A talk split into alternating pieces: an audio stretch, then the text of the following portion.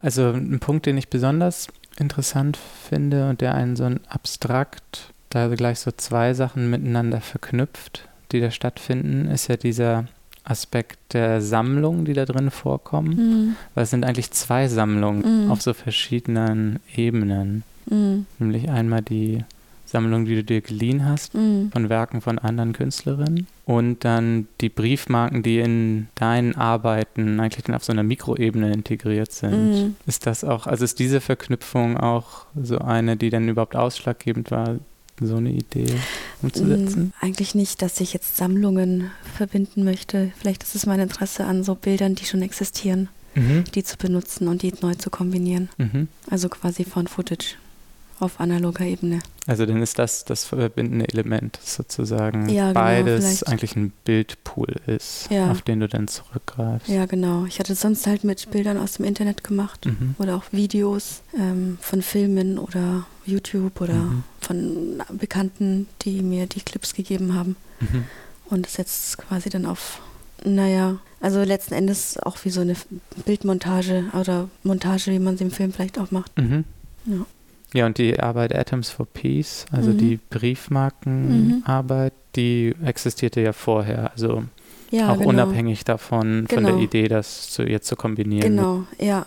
Ich habe die Arbeit letztes Jahr schon fertig gehabt und hatte die dann einmal in Hamburg gezeigt, im Kunsthaus. Mhm. Und, ähm, und jetzt für die Ausstellung finde ich so, das ist so das, ich glaube, jetzt, jetzt ist die Arbeit so gut, wie sie sein kann, oder mhm. ähm, so, wie ich sie gerne hätte. Aber nochmal ein, was hinzugekommen ist ja nicht, ne? Nein, ich habe sogar auch was weggelassen. Im Kunsthaus hatte ich noch so eine Bodenarbeit und ein ah, Bild ja, okay. mehr. Mhm. Aber ich glaube, das war mir, also jede Arbeit verändert sich dadurch, wo sie gezeigt wird und in welchem Kontext. Mhm. Also die Arbeit, so wie sie jetzt ist in der Ausstellung, hätte ich ja im Kunsthaus nicht zeigen können. Und ähm, aber ich habe einfach immer ein Interesse an Installationen, also wenn es ob es jetzt Bilder sind oder Videos, finde ich, ähm, interessiert mich, dass wenn es so eine, eine räumliche Form annimmt, also mhm. so man durch man durch die durch, durch das Kunstwerk durchläuft oder daran teilnimmt oder so. Mhm. Deswegen, wenn ich das vielleicht nochmal zeigen sollte, vielleicht würde ich es dann wieder anders zeigen. Aber jetzt in der Einzelausstellung hat man einfach die größtmöglichste Freiheit ja. und das schon, war ich ziemlich froh, dass es In der Einzelausstellung ist Namensgruppenausstellung. Ja, ja, genau. Es war auch so, in dem Raum, in dem Projektraum so eine Diskussion, was das jetzt denn letzten Endes sei. Mhm. Und es ist irgendwie so eine verkappte Einzelausstellung eigentlich. Ja. ist aber ganz lustig. Also es war mir auch in dem Sinne nicht klar. Also ja. nach außen aber wenn man dann da ist, ist es eigentlich klar, dass ja. es so ein, eine stringente Sache ja ist, die ja. von dir so gelenkt ist. Also es kommt da, glaube ich, auch in dem Pressetext dann so ein bisschen raus, weil Chloe dann über meine Arbeit eigentlich schreibt ja. und dann nur in einem Satz noch erwähnt wird, dass die Arbeit dann in Kontext gestellt wurde. Ja, stimmt. Ja, eigentlich kommt da ja auch nämlich genau dieses mit dem Sammeln vor. Oder das mhm. öffnet das eigentlich überhaupt, glaube ich, auch diesen Blickwinkel, ja. dass Chloe dann ja. eben beschreibt von dieser fiktiven Sammlerfigur, mhm die die Briefmarken so zusammensammelt und sich eben auf so bestimmte Themen spezialisiert, die ja. eben genau die Themen sind, die wir dann in deiner ja. in der Ausstellung ja sehen. Ja. Ja, und wie du die Leihgaben einsetzt, du benutzt ja eigentlich wie so etwas wie einen heuristischen Anker, würde ich fast sagen, der nämlich dann im Vergleich auf bestimmte Aspekte so einen Fokus legt, ne, die wir nämlich auf den Briefmarken sehen. Also, mhm. weil wir mhm. sehen ja dort so Motive von mhm. eben, also ganz viel aus dem Atomenergiebereich, mhm. aber man sieht dann auch so militärische Sachen wie mhm. Schiffe oder mhm. Flugzeuge. Und es gibt dann Bilder, die sich da vielleicht im Kopf dann anreihen, wo ich gar nicht genau weiß, inwiefern die auch wirklich präsent sind, sowas wie Atomexplosionen mm. oder so etwas. Mm. Und diese Sachen tauchen dann in diesen Leihgaben oder die Bilder, die du dir geliehen hast, die tauchen dort ja auf, mhm. aber eben in so einem ganz anderen Kontext, eben ja. gar nicht in einem Kontext, der militarisiert ist oder der mhm. irgendwie nationalistisch mhm. jetzt geprägt ist. Mhm. Und dadurch macht es das aber eben ein Stück weit von dieser Ideologie, die da drin steckt, wird dann dadurch eigentlich sichtbar, mhm. durch diese Kombination. Welche Ideologie meinst du? Naja, also wie bestimmte Techniken und Technologien mhm. und Erfindungen für bestimmte ideologische Ziele eingesetzt werden. Mhm. Und wie da natürlich ein riesiger Bedeutungszusammenhang dran hängt, der gar nicht notwendigerweise mit diesen Dingen verknüpft sein mhm. müsste. Ja. Und das, also das überhaupt zu hinterfragen vielleicht, wird einem eben eröffnet mhm. durch die Kombination. Ja, vielleicht tue ich den Bildern auch teilweise Unrecht. Vielleicht waren die von den Machern ganz anders gemeint. Aber. naja, Bilder sind auch offen. Also. Ja, das stimmt. Aber vor allem das eine Bild von Ernst Barlach, mhm. das Unsichtbare, mhm. der tote Tag, ähm, das finde ich schon eindrücklich, wie gut es in den Kontext passt. Ob das wirklich so gemeint war, weiß ich nicht. Mhm. Also was er damit meinte mit dem toten Tag mhm. und dem Unsichtbaren, was, was welche Gefahr er da meinte. Das Bild ist ja von 1910. Mhm. Aber bei ein paar Sachen, also, oder die Assoziationen gehen dann auch immer so weiter. Also wenn man dann wirklich so sehr doll in dieser Schiene ist, dass man über die Atomtechnologien nachdenkt, dann sieht man sogar eben in diesem einen deformierten Huhn, also das war mir ja auch mhm. gestern passiert, sofort so ein Kühlturm, der dann da drauf sitzt ja. oder so, mhm. was dann schon eigentlich sehr weit weg ja, ja. ist. Kannst du nochmal äh, beschreiben, also wie bist du vorgegangen mhm. bei, bei der Arbeit? Ich hatte erst recherchiert im Internet, welche Briefmarken es da gibt, mhm. ähm, nachdem ich in Japan war. Irgendwie, ah, ja, okay. bis ich weiß gar nicht genau, wie ich darauf gekommen bin. Und dann hatte ich sehr viele schöne Briefmarken zu dem Thema gefunden, auch mit erstaunlichen Botschaften darauf, ähm, die man heute so gar nicht mehr vermitteln könnte, weil das mhm. so obsolet ist. Und ähm, dann hatte ich ja verschiedene Sachen gemacht. Ich hatte auch diese Siebdrucke gemacht, also mhm. die Briefmarken vergrößert.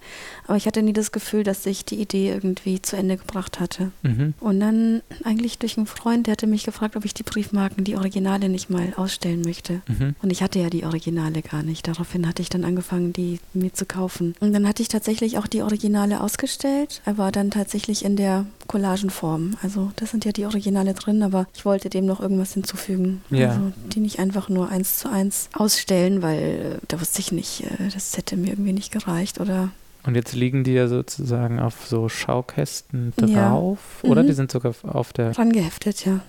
Ja, genau. Und es hat was von Schmetterlingskästen vielleicht auch. Mhm.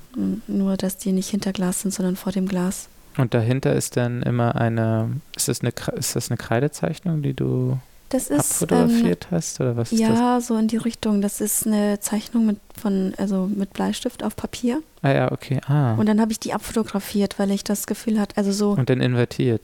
Genau. Ja. Genau, und dann nochmal ausgedruckt. Also zum einen halt wusste ich halt nicht, soll ich die Zeichnung jetzt mehr per Hand machen oder digital oder mhm. soll ich, also wie, weil ich halt, also ich meine, wenn man Videos macht, ist, arbeitet man nur digital eigentlich. Mhm. Also man bei Filmen nicht, aber ich mache, also so bei Videos halt, sitzt man eigentlich dauernd vorm Rechner und ähm, da hatte mich das total interessiert, wieder zu zeichnen. Also ich hatte dann auch wieder angefangen, in die Pathologie zu gehen mhm. und in der Pathologie wieder zu zeichnen, weil ich das Altmodische irgendwie dann total reizvoll wieder fand oder äh, mich gefragt hatte, ob, ob das noch zeitgemäß ist, mhm. Sowas zu machen.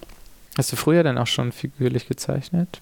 Ja, doch. Ja, ja. Also ich, bevor ich Kunst studiert hatte, habe ich Aktzeichenkurse gemacht. Also ah. ich bin, ich hatte in München gewohnt und bin dann einfach äh, an die Kunsthochschule gegangen, ohne mich zu outen, dass ich da gar nicht studiere und habe mich in die Kurse gesetzt und einfach mitgezeichnet. Mhm. Und ist zum Glück nicht aufgeflogen. Hast gut genug gezeichnet? Ja, da war ich ganz froh. Das war irgendwie ein total toller Reiz, das mhm. auszuprobieren auch, weil es hat zum einen Spaß gemacht und zum anderen zu gucken, so funktioniert das auch. Mhm. Fliegt das jetzt, also fliege ich da auf oder. Und ähm, ich hätte auch Lust eigentlich, wenn ich jetzt äh, wieder Videos mache, so mit irgendwie dieses, ähm, vielleicht Zeichnungen oder irgendwie so eine Handschrift, also jetzt keine digitale Schrift, sondern mhm. so meine eigene oder von anderen Leuten, also irgendwas Physisches. Also wie das geht, weiß ich nicht, aber das war so ein bisschen die Motivation, diese Zeichnungen zu machen und mhm. dann eben abzufotografieren und dann so ein bisschen, also so, so einen Mittelweg so ein zu finden. Ein bisschen direkter, materiell irgendwie arbeitet. Ja, genau. Ja. Und Briefmarken sind ja auch, also ich meine, heute schreibt man vielleicht E-Mails oder man kann auch Briefe versenden mit Barcode oder so, die muss man, da muss man, braucht eigentlich nicht unbedingt Briefmarken. Also das ist ja eigentlich auch schon etwas, was veraltet ist. Ja. Auch das Briefmarken sammeln und so. Auch das als Kommunikationsmittel. Ja. Das sozusagen da ja einen eigentlich ein Nationalstaat eine bestimmte Serie herausgibt und ja. damit tatsächlich ähm, ein Stück Reichweite hat, die er woanders nicht hätte. Das ist ja eigentlich auch total outdated. Ja, total. Also ich glaube, solche, solche großen Botschaften wie früher, also man sieht das ja auch jetzt in dieser Sammlung, die ich jetzt habe, dass da ganz schön große Botschaften hm. vermittelt werden, die das heute sind eher so Blumen und Ostereier. Und Gedenkkarten ja, zu genau. irgendwie. Ja. Ja, und dann auch die Frage nach der Bedeutung des Internets. Also so, so viele Faktoren spielen dann einfach mhm. mit. Und dann die Zeichnung hast du schon aber nach Fotografien dann gemacht? Ja, genau, das nach Pressebildern. Ja.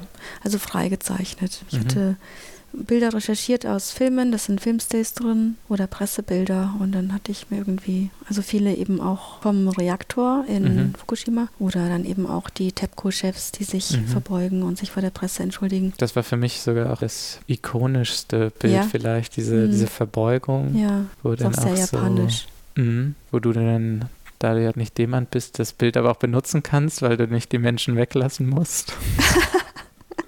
Ja, lustig. Als ich gestern bei der Öffnung hatte mich auch jemand darauf angesprochen, wo ich studiert hätte und mhm. so. Und dann habe ich gesagt, ja, ähm, ich habe Abschluss bei Demand gemacht. Meinte, ah ja, bei diesem Pressebild mit den TEPCO-Chefs und so, das, da gibt es schon irgendwie so eine, also ich fand es jetzt ein bisschen mhm okay, wenn man will, kann man da das so sehen, aber. Naja, ich meine, ähm, so ein Control Room hat er ja. Genau, gemacht, ja, ja, ne? das stimmt. Aber ich hatte die Idee schon vor ihm. nee, keine Ahnung. Oder gleichzeitig, keine Ahnung. Es ist unabhängig voneinander. Ja, ja, ja. Ja, und da ähm, bei dem, ich finde bei dem Bild mit den, bei dem TEPCO Management, verknüpft sich das auch ganz besonders gut, wie also dieser Einsatz von den Briefmarken, die du dann darauf eben appliziert hast, auf der mhm. Glasscheibe, weil da so eine seltsame Bewegung dann reinkommt, die mhm. so sehr, also die man gar, also gar nicht rational wahrnimmt, sondern die einfach also einem so aufgeht. Mhm. Also weil die eben wie in so einer Welle diese Verbeugung machen und dann mhm. hast du einfach diese ganzen Bötchen so gekippt. Mhm. Das geht dann irgendwie auch gut einher mit dem Titel. Entschuldigung, beste Grüße. Genau. Mhm so sehr lakonisch und aber irgendwie auch zynisch. Also wenn man eben die, ja, die Katastrophe ja, betrachtet, die so dahinter steht. Mhm. Ja, weil die auch ähm, ja, weitermachen. Also jetzt, was sich verbessert, wenn man sich entschuldigt oder so, ja. dann kann man vielleicht versuchen, es besser zu machen. Aber wenn man dann weiter mit den gleichen Kernkraftwerken Energie erzeugt, äh, ist das einfach eine Formalität nur und mehr nicht, sich zu entschuldigen.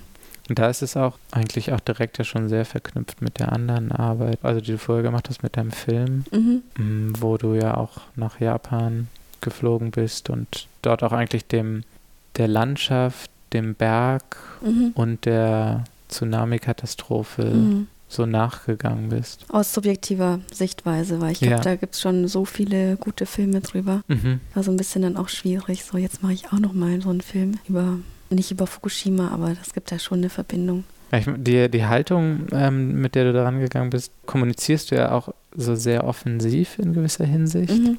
Also weil der erste Satz, mit dem du da ja einsteigst, ist, mit diesem Video untersuche ich die Bedeutung von Bergen in Japan. Mhm. Also so fängst du ja den Film an, ja. so als Text. Und so endest du auch. Und da sprichst du es dann aber. Ja. Und das ist ja schon ja, also ziemlich offensiv, also weil es so sehr so direkt ist. Mhm. Also gar nicht ähm, verschleiernd oder so. Also in gewisser Hinsicht ist es auch ja, könnte man sagen, so macht man es nicht. ja, aber die Bedeutung von Bergen zu untersuchen ist ja auch so alles und nichts. Aha. Das könnte ja auch alles sein. Aber wieso macht man das so nicht? Nee, also weil es sozusagen so, so, eine, so eine Direktheit hat. Ja. Finde ich aber eben auch interessant. Also so direkt so eine These aufzustellen, dann sagst du ja auch sowas wie so erstens, zweitens, mhm. drittens, ja. nämlich ideelle Berge. Mhm profane Berge genau. und äh, Müllberge. genau. Und das ist ja wie so eine eigentlich eine Gliederung. Ja, also so ja. Titel, Gliederung. Ja, das war für mich auch so ein bisschen die Gliederung für mich selber, weil ich Aha. hatte so viele interessante Geschichten gesammelt mhm. über Berge in Japan. Ich hatte viel, viel mehr noch, als ich in dem Film angesprochen hatte.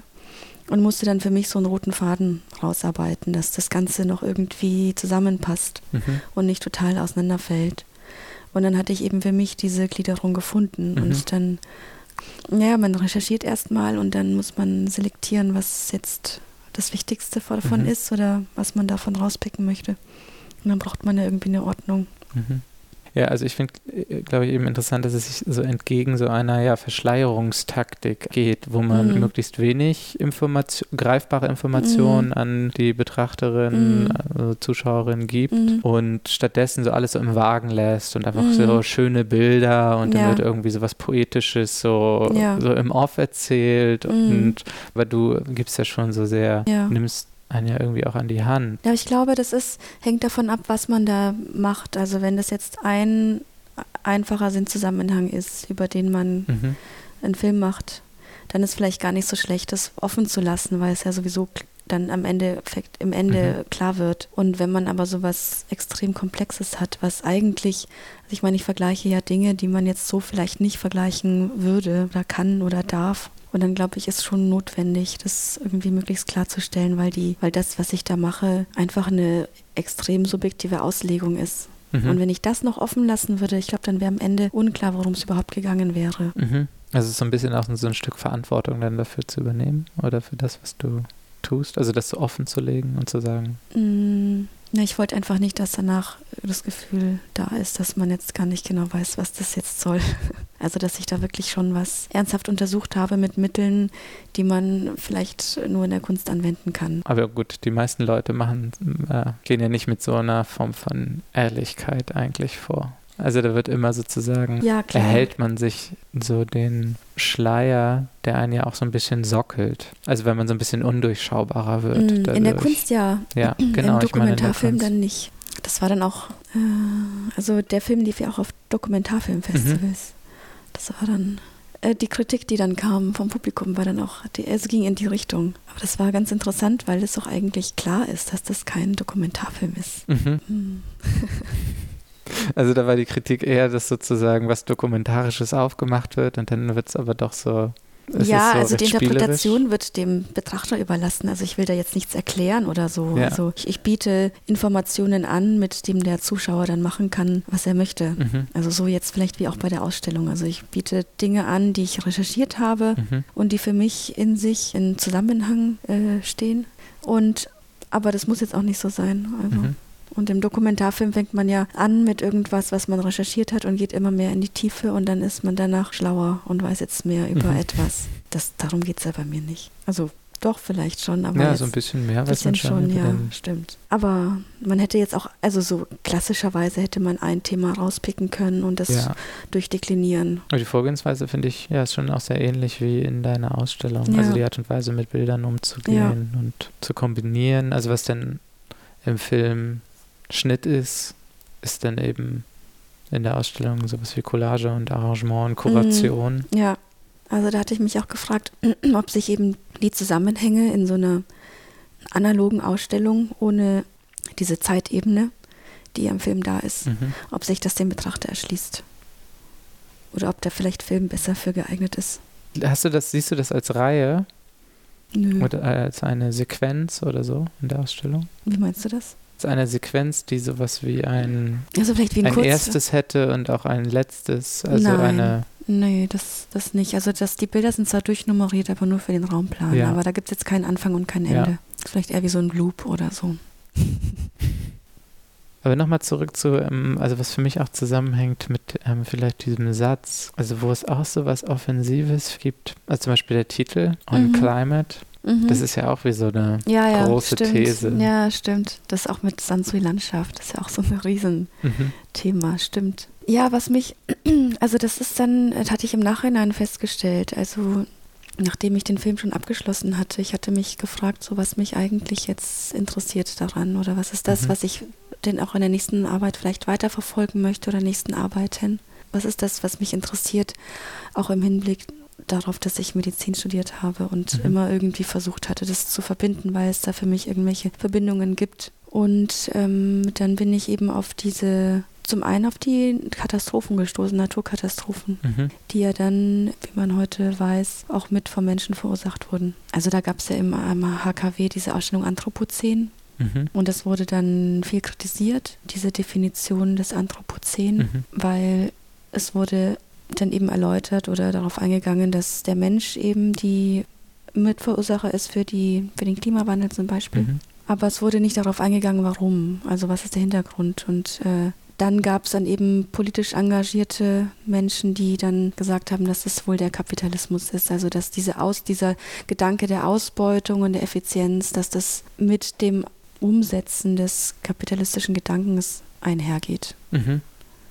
Und das fand ich interessant für mich, weil, also jedenfalls ist das ja auch, steckt, steckt dieser Gedanke ja auch in dem Film drin. Also so, es geht ja um eine Naturkatastrophe mhm. und ähm, das atomare Unglück. Und diese Idee wollte ich in der, in der Ausstellung jetzt weiter verfolgen. Also ähm, deswegen On Climate, also Klima. Ja, das mit der Formung finde ich auch, ist schon eine interessante Frage. Also inwiefern das tatsächlich, ja, wie sehr das mit dem Kapitalismus zusammenhängt oder was die Rolle dann ist, wenn man sagt, das ist das System Kapitalismus, was das so verursacht oder so eine Art Systemschuld hat. Also wenn man historisch schaut, dann hat der Mensch schon häufig mal so ähm, sehr große, ja eigentlich Klimakatastrophen verursacht, indem er seinen eigenen Lebensraum zerstört hat. Also mm. im Römischen Reich gab es, glaube ich, mal eine riesige Rodung in mm. Europa, dass einfach riesige Mengen an Wald mm. Einfach denk, verschwunden sind und so, die sich so mm. selber auch der Lebensgrundlage beraubt aber haben. Aber teilweise jetzt so Waldrodungen, das ist ja noch was Kleines.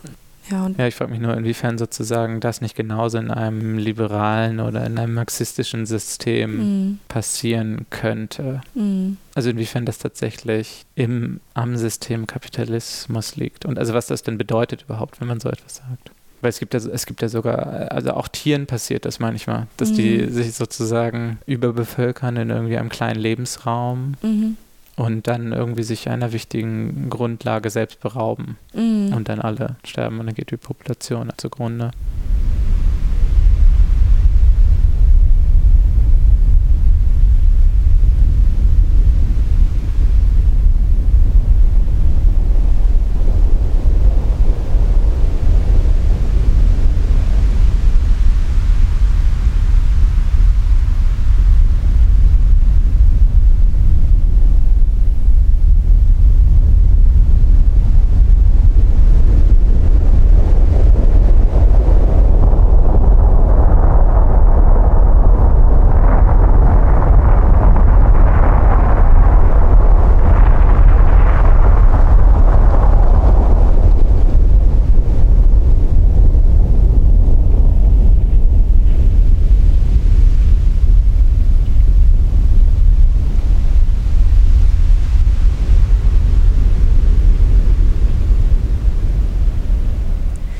Was mich auch interessiert, ist halt, wenn etwas erfunden wurde, zum Beispiel Kernspaltung. Mhm.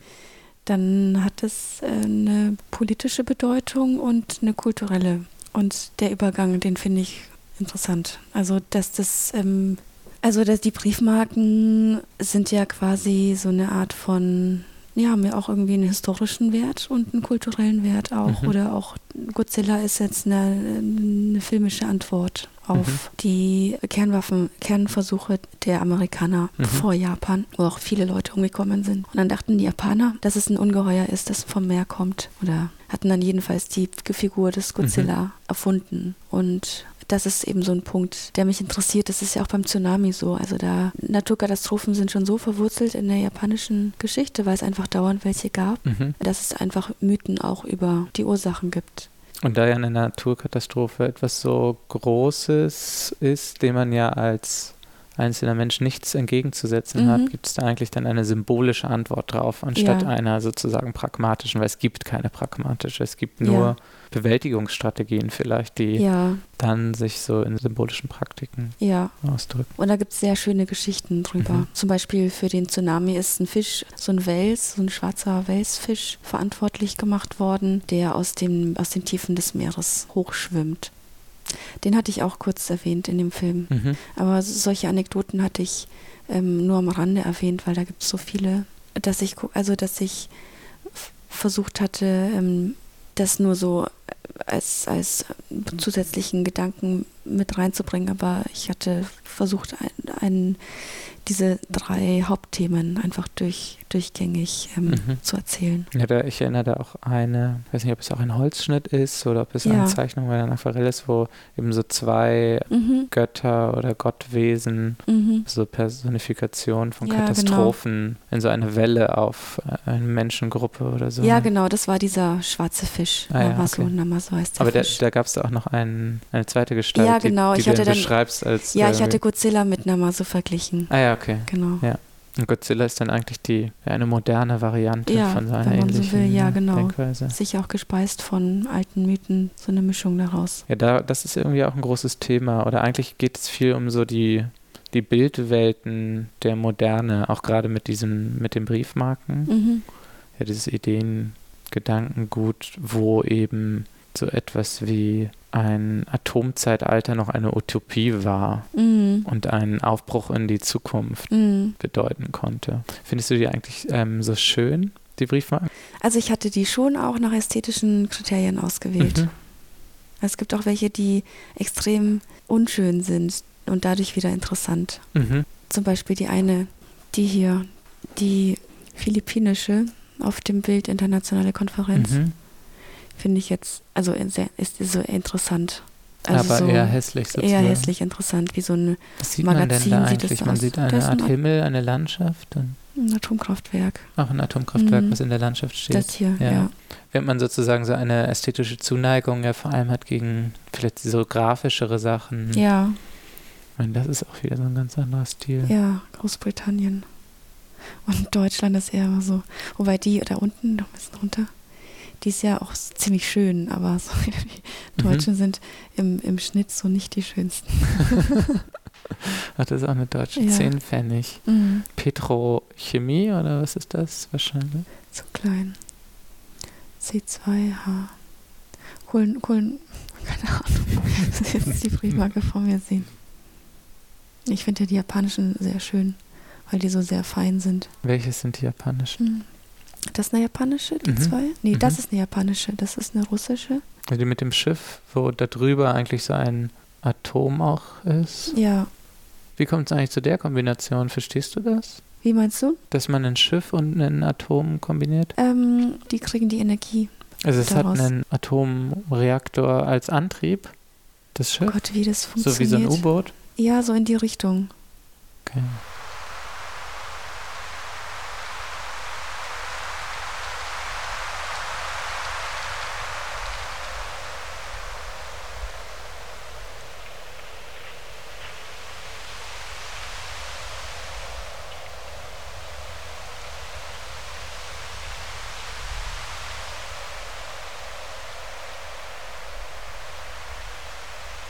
Dieses eine Foto, was am Anfang der Ausstellung ist, ist ja auch so ein mhm. bisschen mysteriös, finde mhm. ich. Ja, auch Also einerseits äh, wirft einen ja sofort so auf das zurück, was man gerade tut, nämlich so ja. eine Ausstellung anschauen, wenn man dann da irgendwie so, ein, so eine Situation eben mhm. sieht, wo eine Aufsicht steht und dahinter ist irgendwie eine Performance, die mhm. so stattfindet. Mhm. Und eigentlich ähm, ist es aber so am wenigsten, oder für mich war es am wenigsten mit, jetzt mit den anderen Sachen verknüpft. Ja, ist auch wirklich so. Also das, ich hatte das Bild dann in meiner engen Auswahl behalten, weil ich den Betrachter dann auch selber ansprechen wollte mhm.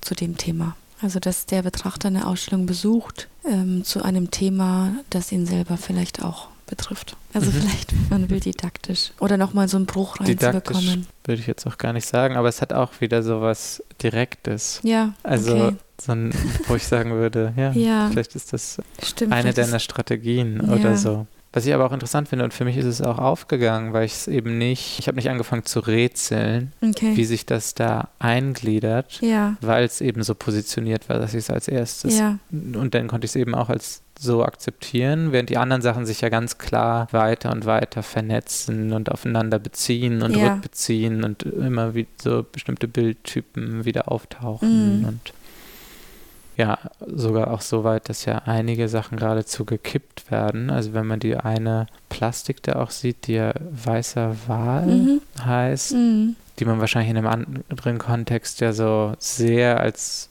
ja eine große Abstraktion von irgendwas Figürlichem vielleicht wahrnimmt, ja. wird dann total oft zu seiner Ummantlung von einem äh, Kernreaktor. Ach ja, echt? Hast du das so gelesen? Ja, und dann sieht man auch noch, dass es ein Betonguss ist. Ja. Und dann finde ich, es ist noch mehr so die Reaktorkammer. Ah ja, okay. Ich hatte einen ganz anderen ähm, Beweggrund, das mhm. reinzunehmen, eigentlich eher über den Titel. Mhm. Hatten wir da gestern schon drüber gesprochen? Nee. nee. Ähm, ich hatte sofort, als ich das gesehen hatte, das Gespräch zwischen Alexander Kluge und Josef Vogel im Kopf über Fukushima und äh, Moby Dick und Godzilla. Mhm. Und er vergleicht Godzilla mit Moby Dick, Moby Dick der weiße Wal, was das eben, was beide Figuren, die ja in real nicht existieren, für eine Bedeutung haben. Mhm. Mhm. Und er hat dann über Moby Dick gesagt, dass Moby Dick eher weiß sei und so eine Art von Gefahr, die keine Eigenschaften hat. Mhm. Also so eine nicht näher definierbare Gefahr, was dann wie so eine, mhm. also viel größere Gefahr dann auch ist, weil man es einfach nicht äh, einordnen kann. Und das war so ah, okay. mein, mein Link. Das ist interessant, weil also an Alexander Kluge muss ich auch denken, weil das ist, glaube ich, derselbe Text auch, oder? Wo er eigentlich davon spricht, man müsste den ganzen Atommüll oder die ganzen atomaren Überreste, die man so hat, mhm. nehmen und dann in den Marianengraben verfrachten und einfach dort in den Spalt mhm. auf dem mhm. tiefsten Meeresgrund mhm. einfach reinschütten. Nämlich auch aus so einem Grund der symbolischen Rache, dass man sozusagen. Rache an? An dem Tsunami. Ach, lustig, aber das Wort Rache, da hatte ich auch, also und das, die hat mich, hat mir auch sehr imponiert, das ist halt Lauren Dustin, das ist die, die ist äh, Wissenschaftshistorikerin und die hat auch viel über Naturkatastrophen recherchiert oder mhm. dazu gearbeitet. Und sie meinte, dass halt früher Naturkatastrophen vielleicht heute auch immer noch immer so als Rache der Götter mhm. interpretiert wird und dass man das heute jetzt so nicht mehr sagen kann, weil es die Götter nicht gibt mhm. und keiner sich rächen mm, wird, also wer an wen und dass aber heutzutage das immer noch vielleicht noch in den Köpfen so rum, rumspukt, ohne dass man sich darüber bewusst ist. Mhm. Und sie meint halt, dass eben Naturkatastrophen halt schon auch durch den Menschen verursacht werden und die Natur darauf, also so, so eine Art, also dass eine Reaktion ist, die aber keine Boswilligkeit oder irgendwas hat. Also mhm. Also die ist komplett unabhängig von Emotionen. Aber klar, sobald man es eben personifiziert, ja, ist genau. ja eben die Frage, also was bewegt diese Gestalt? Ja. Und bei einer so extremen Reaktion muss es ja sowas wie Rache ja, sein. Das denkt man ja auch bei Krankheiten. Mhm. Das ist eine Krankheit, wenn man irgendwie einen Krebs hat oder so, dass man vielleicht irgendwie ein schlechter Mensch war oder so. Also Krankheit als Metapher, so wie Susan Sontag Genau, das, ja, genau. Und das finde ich einen sehr interessanten Punkt. Mhm. Diese Themen gräbst du ja auch so ein Stück weit frei. Ja. Oder an denen bist du immer so dran, in Oder diesen Zusammenstellungen, also in den Collagen und in der Montage wird so durch so ein Nebeneinanderstellen ja immer darauf so mhm. gezeigt, auf diese Sachen, die so. Ja, kippen. Ja, genau, Susan Sonntag auch dieses, das Leid der anderen betrachten. Mhm dass eben äh, Journalisten, wenn die Aufnahmen machen in irgendwelchen Kriegsgebieten oder in Gebieten, wo irgendwas Schlimmes passiert ist, mhm. dass die Aufnahmen bloß nicht so ästhetisch sein dürfen, weil man denen sonst Voyeurismus nachsagt. Und das war auch so ein Punkt, weil ich, als ich in Japan war, hatte ich ja auch ästhetische Aufnahmen der mhm. Verwüstung gemacht. Und das, natürlich hat man da erstmal ein schlechtes Gewissen. Wenn dann die Einheimischen an einem vorbeilaufen, denen es geht schlecht oder so, dann mhm. macht man da schöne Bildchen. was dann teilweise vielleicht schon so ist und andererseits bespricht man das Thema dann auch in dem Film, den man macht.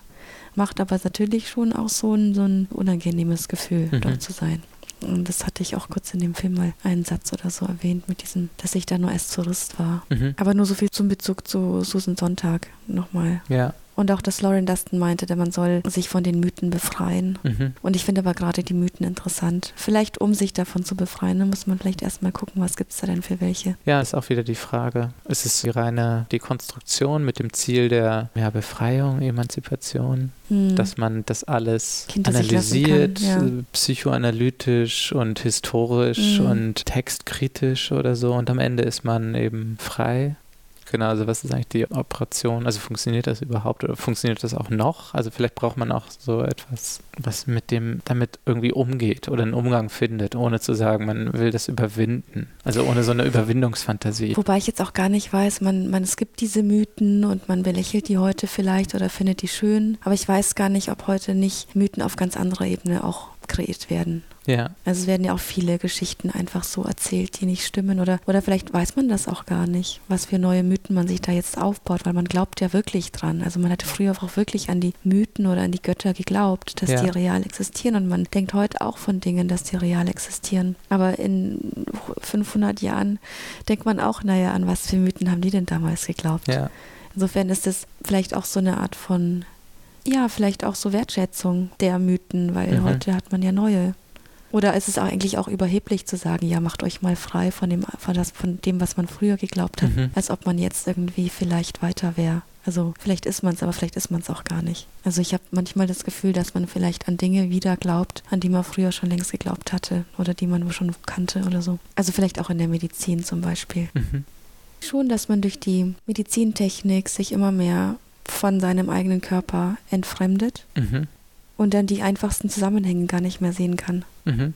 Sowas in die Richtung. Und dass man halt durch dieses ganze Überdiagnostizieren auch äh, viel mehr Schaden anrichten kann als Gutes.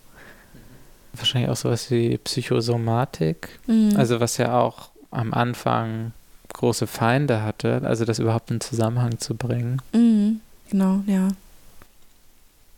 Ja, die größten Mythen sind wahrscheinlich die abstraktesten, also sowas wie ein wissenschaftliches Weltbild. Ja, genau. Genau, was man eben auch wissenschaftlich beweisbar früher herausgefunden hat, ist halt auch ein Mythos oft. Also ähm, irgendwelche scheinbar wissenschaftlichen Methoden, die früher so eine Art von Beweischarakter hatten mhm. und heute halt nicht mehr.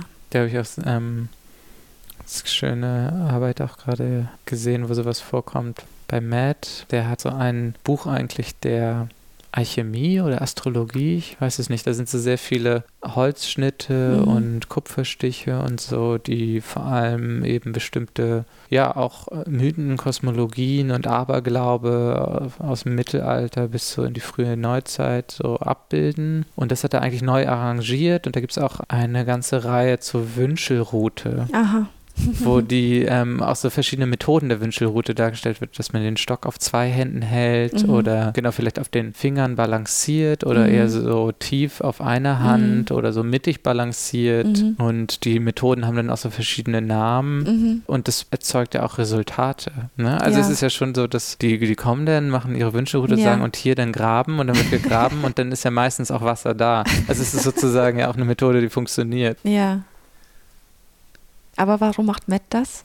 Was, was interessiert ihn daran? Will er die Wahrhaftigkeit oder die, ist es jetzt so, das, der kulturelle Aspekt, der ihn daran interessiert? Oder ich meine, der macht sich ja sicher nicht lustig über das, was man, an was man früher geglaubt hatte, aber der mhm. verfolgt mhm. da ja so ein Interesse.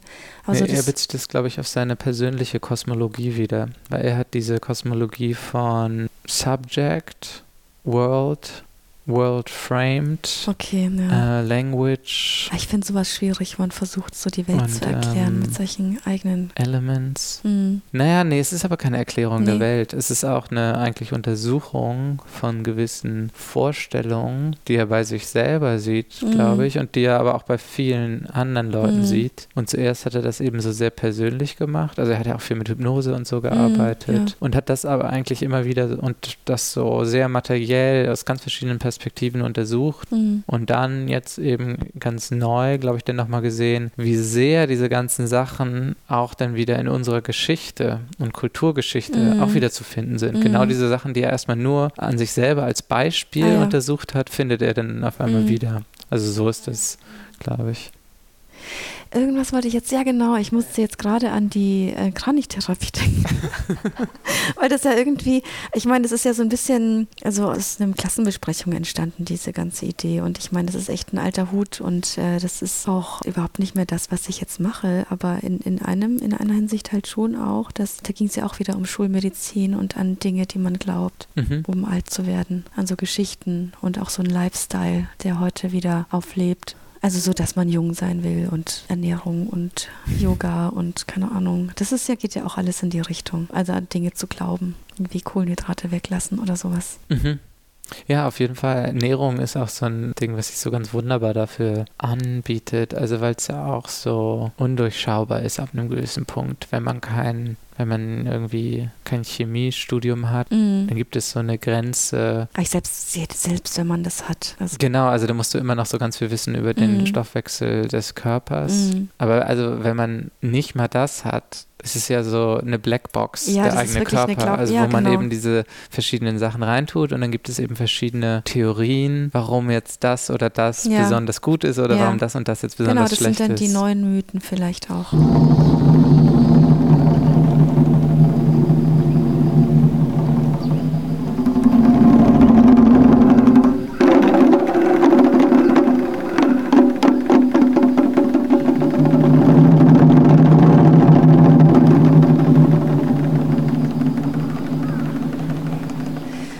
Ich hätte ganz gerne auch mit Holzschnitten in Kombination zu meinen Briefmarken gearbeitet. Mhm weil das auch so eine grafische ähm, Grafiken sind, mhm. ähm, die, also, die mich grundsätzlich ästhetisch interessieren und weil das dann eben auch aus dem asiatischen Kulturkreis oft kommt mhm. und auch eine manuelle Anfertigung ist für Bilder. Mhm. Vor dem Gedanken, den ich am Anfang schon mal ausgesprochen hatte, der digitalen Produktion von Bildern. Mhm. Weil das irgendwie eine Frage ist, die mich gerade irgendwie, wo ich keine Antwort drauf finde im Moment. Ich glaube auch, also vielleicht klingt das auch wie so eine Phrase aber ich glaube, dass das auch so mehr und mehr auch eine Hauptaufgabe der Kunst wird, mit dem Material zu arbeiten. Also, dass man so die Materialien hat, die Vielleicht, die also nicht einfach vollkommen glatte Bilder sind, die alle hm. eigentlich gar kein Material ja, haben. Ja. Aber das ist für mich fast wie so eine, fast wie so eine, also in welches Lager ich mich jetzt begebe. Gehöre mhm. ich jetzt zu den Akzelerationisten, die irgendwie mhm. möglichst neueste Technik und möglichst die Entwicklung der Technik vorantreiben wollen? Oder gehöre ich jetzt zu den, zum alten Eisen, mhm. in dem ich am alten festhalte? Und äh, mit beiden fühle ich mich nicht wohl. Mhm. Also ich will weder noch sein.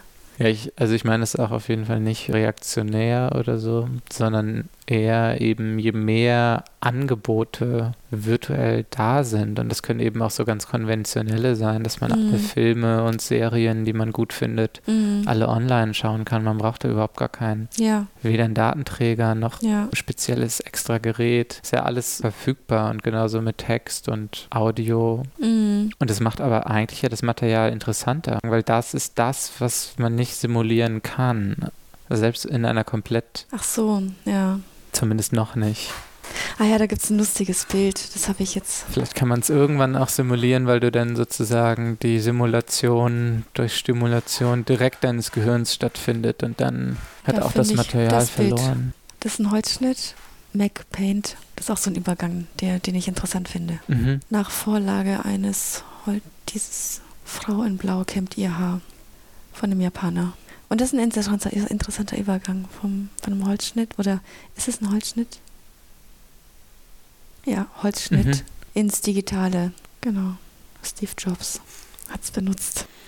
Das erinnert mich auch an eine Sache. Ein Freund von mir, äh, Wes, der kennt einen, der so ziemlich viel in Java programmiert hat. Und der arbeitet gerade ganz viel mit so Bilderkennungssoftware und hat ein Stipendium auch bekommen, eine Bilderkennungssoftware zu entwickeln, die sich die spezialisiert ist auf japanischen Holzschnitt. Mhm. Und das funktioniert eben mit so neuronalen Netzwerken und so Deep Learning, mhm. was ja gerade so ganz mhm. groß ist. Gerade hat ja auch AlphaGo, hat mhm. ja Lee Sedol mhm. besiegt, der einer der besten Go-Spieler ist. Mhm. Und Google hat halt auch so Bild Erkennungsgeschichten veröffentlicht, wo die so sehr psychedelisch sind, wo mhm. dann der, der, Algorithmus anfängt, so über so Hunde in bunt, so in Wolken zu sehen. Mhm. Na, und diese Holzschnittsoftware, die der entwickelt hat da, ist schon so gut, dass die ein paar Fälschungen halt in der Sammlung erkannt Echt? haben, weil, okay. weil die eben besser ist schon als Aha. die Experten. Also in der mhm. Medizin ist es, glaube ich, auch schon so weit, dass teilweise die Software sehr viel besser ist, da drin so, so. Ge so Gewebe zu entdecken, ja. was potenziell und auch zu operieren ja. mit Robotern. Ja, noch gar nicht so, erstmal diagnostisch. Diagnostisch. Also mhm. über die bildgebenden Verfahren ah, ja, zu einer Diagnose zu kommen. Mhm. Aber mit so medizinischen Gerätschaften, das hatte mich eigentlich nie interessiert, damit das als Material zu benutzen für die Kunst. Das wäre mhm. mir zu nahe, naheliegend gewesen, glaube ich. Habe ich ja nie gemacht. Ja, ich finde auch eher interessant, wie sozusagen da auch wieder neue so Fragen an Bilder, also stimmt. Bildpraktiken entstehen. Ja, stimmt. Aber das interessiert mich auch wieder. Röntgenbilder zum Beispiel oder also in der Nuklearmedizin, die Centigramme oder so. Mhm. Vor allem, man kann da auch eben animieren, also so Bewegungen aufnehmen. Das ist dann filmisch vielleicht wieder interessant. Also man macht eigentlich, macht man das auch über Einzelbilder, die man dann schnell hintereinander macht und dann, oder wie funktioniert das? Ja, genau. Entweder, klar, durch Schnitte, Einzelbilder, Aha. kann man durch den Körper fahren quasi. Aha.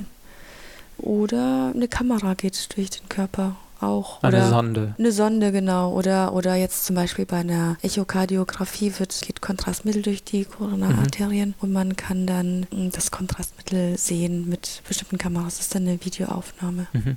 Und man kann ja auch im, bei Konrad ein Endoskop kaufen. Es gibt ja tatsächlich Kameras, die so gestielt sind, mhm. was ich interessant finde. Also zum Beispiel um Abflussrohre, ah. um da reinzugehen und zu gucken, was ist da jetzt für ein Gegenstand im Rohr Und ich finde es einfach eigentlich, also so, ich meine, das ist ein technisches Mittel, das äh, neue Möglichkeiten mhm. macht. Ja, die verfügbaren Kameras werden schon auch immer extremer. Ja. Also wenn ich das höre, und aber ich meine, Drohnen kann sich jeder leisten oder so eine mhm. Kamera, die man am Körper trägt. Ja auch extreme Zoom-Kameras. Das Feld des Sichtbaren erweitert sich mm, immer mehr. Ja. Ob in den Körper rein oder mm. in die Luft oder ja, in die Ferne. Ja. ja.